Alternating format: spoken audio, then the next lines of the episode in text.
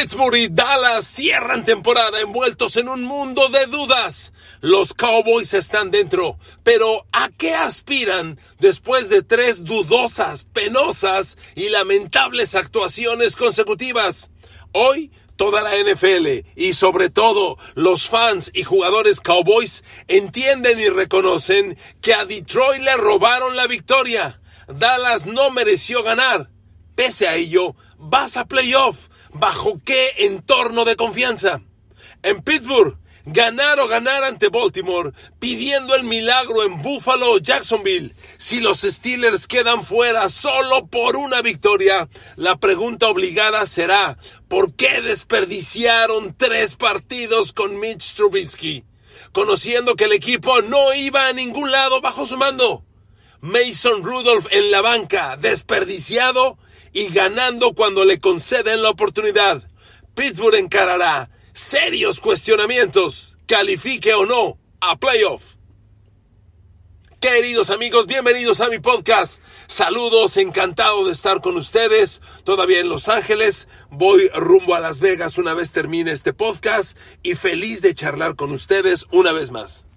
Hoy nuestro tema son los Steelers y los Cowboys, porque ambos equipos representan demasiado en proporción de fans para México. Lo he dicho muchas veces, amigos, todo en México inició por Pittsburgh y con Pittsburgh, por Dallas y con Dallas. Todos en los 70 o éramos Cowboys, o éramos Steelers, o éramos anti-Cowboys, o éramos anti-Steelers. Ahí empezó todo todo.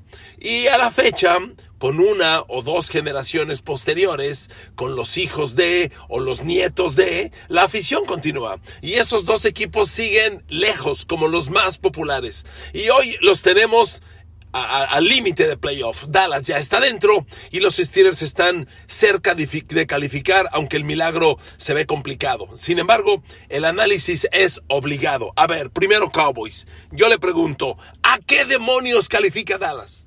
¿A qué?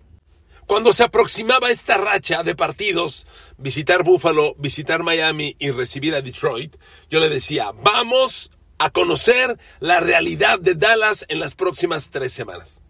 Para lo que le alcance a Dallas en playoff se va a conocer en diciembre. Y amigos, ya se jugaron esos tres partidos. Y el balance es muy pobre. A ver, empecemos con lo más reciente. Usted fan de los Cowboys, que muy probablemente me esté escuchando por ello, y se lo agradezco infinitamente, ¿cómo se siente hoy reconociendo que a Detroit le robaron la victoria? Eso en la NFL lo hablamos muy poco son de veras contadas ocasiones en las que sales diciendo, no, es que el árbitro, yo me burlo del fútbol mexicano por eso. Bueno, hoy nos tocó en la NFL. Es la misma historia. Detroit le ganó a los Cowboys y los árbitros salieron a hacerle el paro, inventándose algo que no existió argumentando que el jugador de Detroit nunca avisó que iba a ser receptor, elegible, el tackle ofensivo Taylor Decker.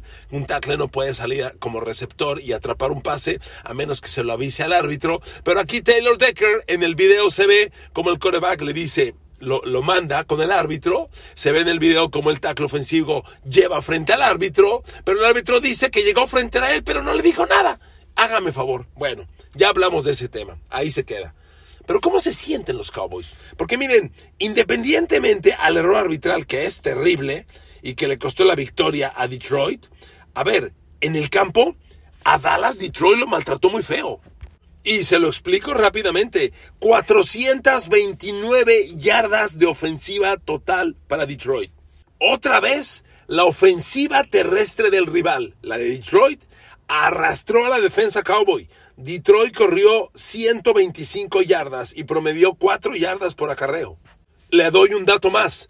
En, las en los tres partidos ante Buffalo, Miami y Detroit, la ofensiva terrestre de Bills, Dolphins y Lions le corrió casi 500 yardas a los Cowboys en tres partidos en tres partidos. Se lo he dicho reiteradamente y lo voy a repetir porque es bien importante. Queridos amigos, cuando te aproximas en playoffs y cuando estás en playoff, probablemente el mandamiento número uno que debes de cumplir es yo correré el balón y pararé la carrera de mi rival. Si no haces eso, estás en graves problemas. Bueno, Dallas no lo hizo, pero eso no es todo. ¿Sabe cuántas yardas corrió Dallas ante Detroit?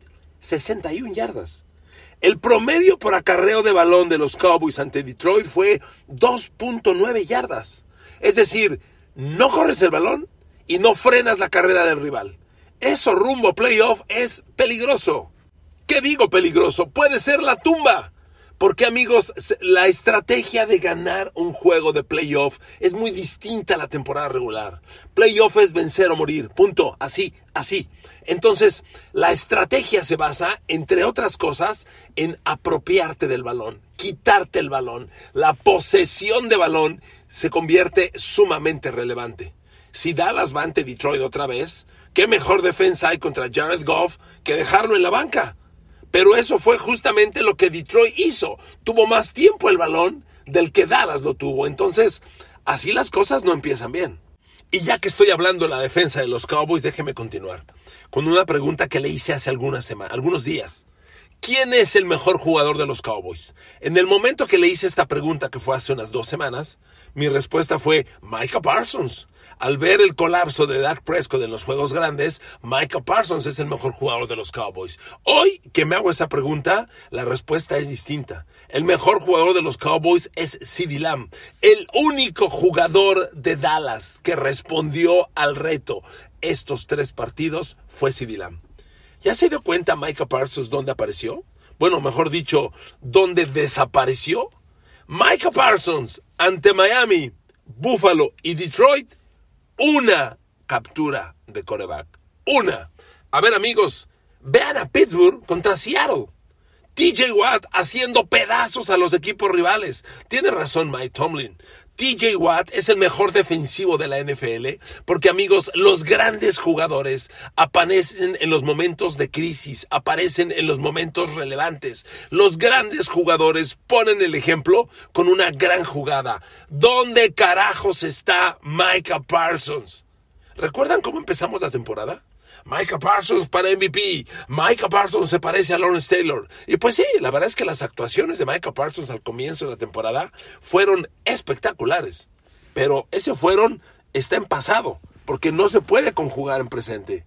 Imagínese, por ejemplo, si en esa última serie ofensiva que le hace Miami para ganarle a Dallas en la última posesión el partido, si Micah Parsons ahí genera un sack presiona, captura a, a Tua Bailoa. Ya no digo usted genera un fumble o algo grande. Esas son las jugadas que hace un playmaker. Y Micah Parsons ha desaparecido. Y a mí esto me parece gravísimo, preocupante.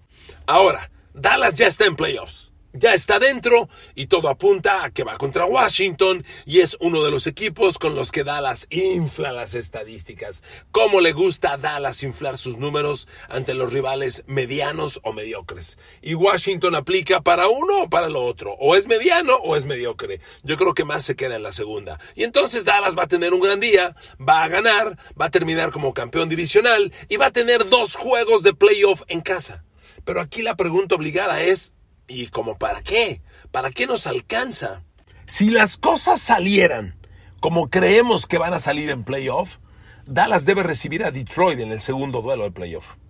Y entonces las cuentas se van a revisar, se van a repasar. Si bien Dallas va a tener la casa que es donde ha jugado, Detroit dejó claro que le puede mover el balón, que le puede ganar, que le sabe ganar y va a ser un partido de, enorme, de enormes alcances. Pero miren amigos, más allá de eso, usted fans Cowboy, y yo hago este podcast hoy de los Cowboys y de los Steelers, porque son dos equipos que son lo que son gracias a los Super Bowls. A ver, Dallas tiene cinco Super Bowls. Ganó tres en la era Troy Aikman. Esos Cowboys para mí son los mejores de la historia. El, recuerdo de Roger Staubach, Drew Pearson, Tony Hill, Tony Dorsett, Harvey Martin, Randy White, es excelencia. Lo mismo en Pittsburgh. Entonces son dos equipos que hay que mirar hacia el Super Bowl. Entonces yo le pregunto, ¿usted ve a Dallas hoy en el Super Bowl?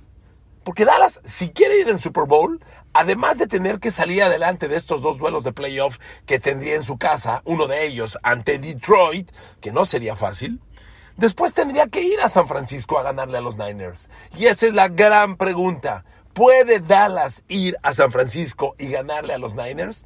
A ver, hagamos un ejercicio un ejercicio de apuestas, porque siempre les he dicho, los apostadores, los momios de Las Vegas, están realizados por gente que tiene un enorme conocimiento del juego.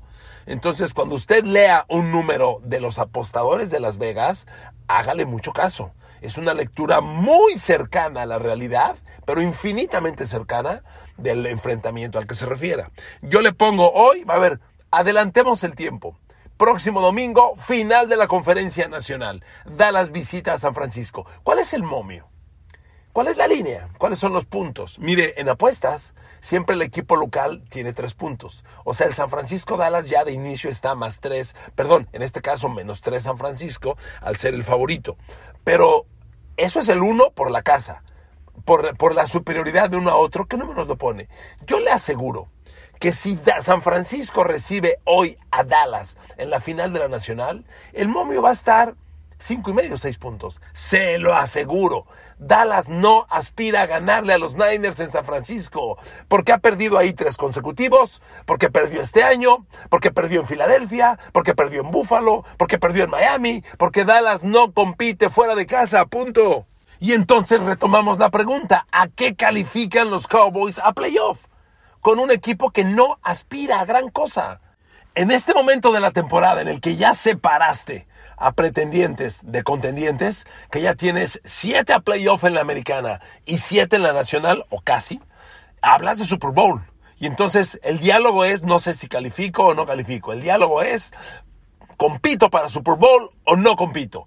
Y no hay que debatir mucho. Dallas no lo tiene. Ahora, habrá estrategias, habrá ajustes, Dallas claramente tiene en CD Lamb un playmaker que hace enormes diferencias, pero el juego terrestre se ha caído, ha desaparecido en las últimas semanas Jake Ferguson, el ala cerrada, y la defensa ha vuelto a ser vulnerable. Amigos, no pintan bien las cosas para Dallas rumbo al escenario de playoff. Podrían caminar, podrían navegar, y yo le voy a decir una cosa.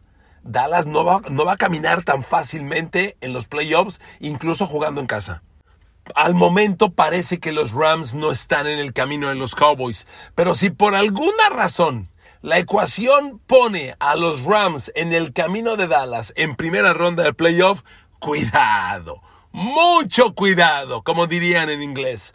Upset alert, ¿de acuerdo? Bueno, vámonos con Pittsburgh. Amigos, los Steelers están al límite de playoff. Tienen que ganarle a los Ravens el sábado, que ya se asignó este partido para sábado, tienen que ganarle a los Ravens y tienen que esperar que pierda o Buffalo o Jacksonville. Buffalo visita a Miami y tiene que ganar para ser campeón divisional, porque incluso perdiendo podría quedar fuera de playoff Bills. Es un juego de alto riesgo. Y Jacksonville recibe a Tennessee y tiene que ganar porque con el triunfo sería campeón de su división. Entonces, para Pittsburgh, tan complicado está ganarle a los Ravens como que Buffalo o Jacksonville pierda.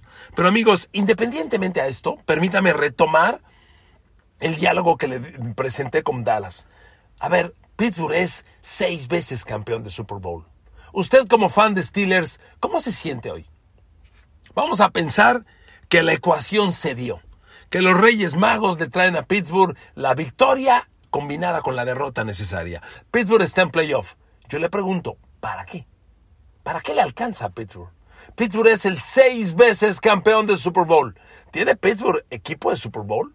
Miren, Pittsburgh tendrá que responder muchas dudas en las próximas semanas, demasiadas. Yo en este momento, si yo fuera fan Steeler, que no lo soy, lo primero que hoy me preguntaría es, ¿qué carajos hizo Pittsburgh con tres partidos con Mitch Trubisky de coreback.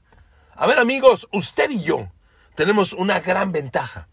En este podcast nos hablamos directito, personal. Usted y yo, se lo he dicho, usted y yo somos en este podcast como un confesionario. Solo hay dos. Nuestro diálogo es de ida y vuelta, uno y otro, directito. Y yo les dije este planteamiento. ¿A qué diablos va Mitch Trubinsky al campo? sabiendo que no va a pasar nada. Y perdón, odio esta frase. ¿Ya ven? Se los dije. Se los dije. Trubinsky jugó tres partidos. Trubinsky perdió tres partidos. Pero amigos, son tres partidos en los que Pittsburgh no, no solo perdió, Pittsburgh no compitió. Y hoy reflexionas y dices, carajo, vamos a quedarnos a un triunfo de playoff y Pittsburgh perdió tres partidos con Trubinsky de coreback y ante Arizona, Nueva Inglaterra, por Dios. La pregunta es ¿por qué? Y la respuesta es pues porque hay una organización tremendamente conservadora llamada Pittsburgh Steelers que no concibe darle una oportunidad al coreback 3 cuando antes hay un coreback 2. Hombre, si Pitágoras no miente, antes del 3 va el 2 y el 2 es Trubinsky. Bueno, si Pitágoras no miente y antes del 2, del 3 va el 2, a huevo, la pregunta es, ¿por qué carajos Mason Rudolph siempre fue el coreback 3? En algún momento, cuando ya la eh, crisis de Pittsburgh se agudizaba, yo les dije, hay un muy reconocido periodista en Pittsburgh que presentó una encuesta en Twitter preguntándole al público quién debe ser el coreback titular de los Steelers. Y quien ganó fue Mason Rudolph. La afición de este equipo quería Mason Rudolph desde hace un mes. Y hoy que juega Mason Rudolph y gana los dos partidos, pues la pregunta obligada es ¿por qué no lo metimos antes? Pero bueno, son reflexiones del pasado. Yo hoy me centro en el Pittsburgh Baltimore. ¿Qué hizo Pittsburgh para ganar a los Ravens a principio de temporada? Miren, Pittsburgh le ganó a los Ravens 17 a 10 en un partido en el que Baltimore fue absolutamente superior a Pittsburgh. A ver, Ravens corrió el balón 125 yardas, Pittsburgh solo 87. Ravens lanzó el balón para 236 yardas, Pittsburgh 224. Ravens tuvo en yardaje total 361 yardas contra 311 de los Steelers. Baltimore fue mejor en todos los rubros. Claro que el importante que es el marcador lo dominó Pittsburgh y ganó 17 a 10, interceptándole además a Lamar Jackson el pase del empate en la última serie ofensiva de los Ravens cuando ya estaban dentro de la yarda 10 de Pittsburgh. Amigos, la defensa Steeler, y aquí otra vez el ejemplo que les ponía hace unos minutos con Micah Parsons, la defensa Steeler tuvo un gran partido. En ese juego la defensa Steeler interceptó un pase a Lamar Jackson, Lamar Jackson no tuvo pase de touchdown. Los Steelers lograron cuatro capturas de coreback dos de ellas por TJ Watt. Y perdón, voy de nuevo al ejemplo Micah Parsons. Estos son los grandes jugadores. Imagínense, Pittsburgh Baltimore, el gran juego. Y TJ Watt tiene dos capturas de coreback de las cuatro que logra el equipo. Hombre, ahí está la diferencia. Las otras capturas fueron de Quan Alexander, una, y de Alex Highsmith, la otra. Así es un equipo grande y un gran defensivo como TJ Watt. Entonces, Pittsburgh por eso ganó el partido. Las jugadas grandes las tuvo la defensa con la intercepción y las capturas de coreback y George Pickens tuvo un partido brutal. George Pickens capturó, fue la figura de Pittsburgh, capturó seis pases, 130 yardas, anotó una vez y tuvo un bombazo de 41 yardas.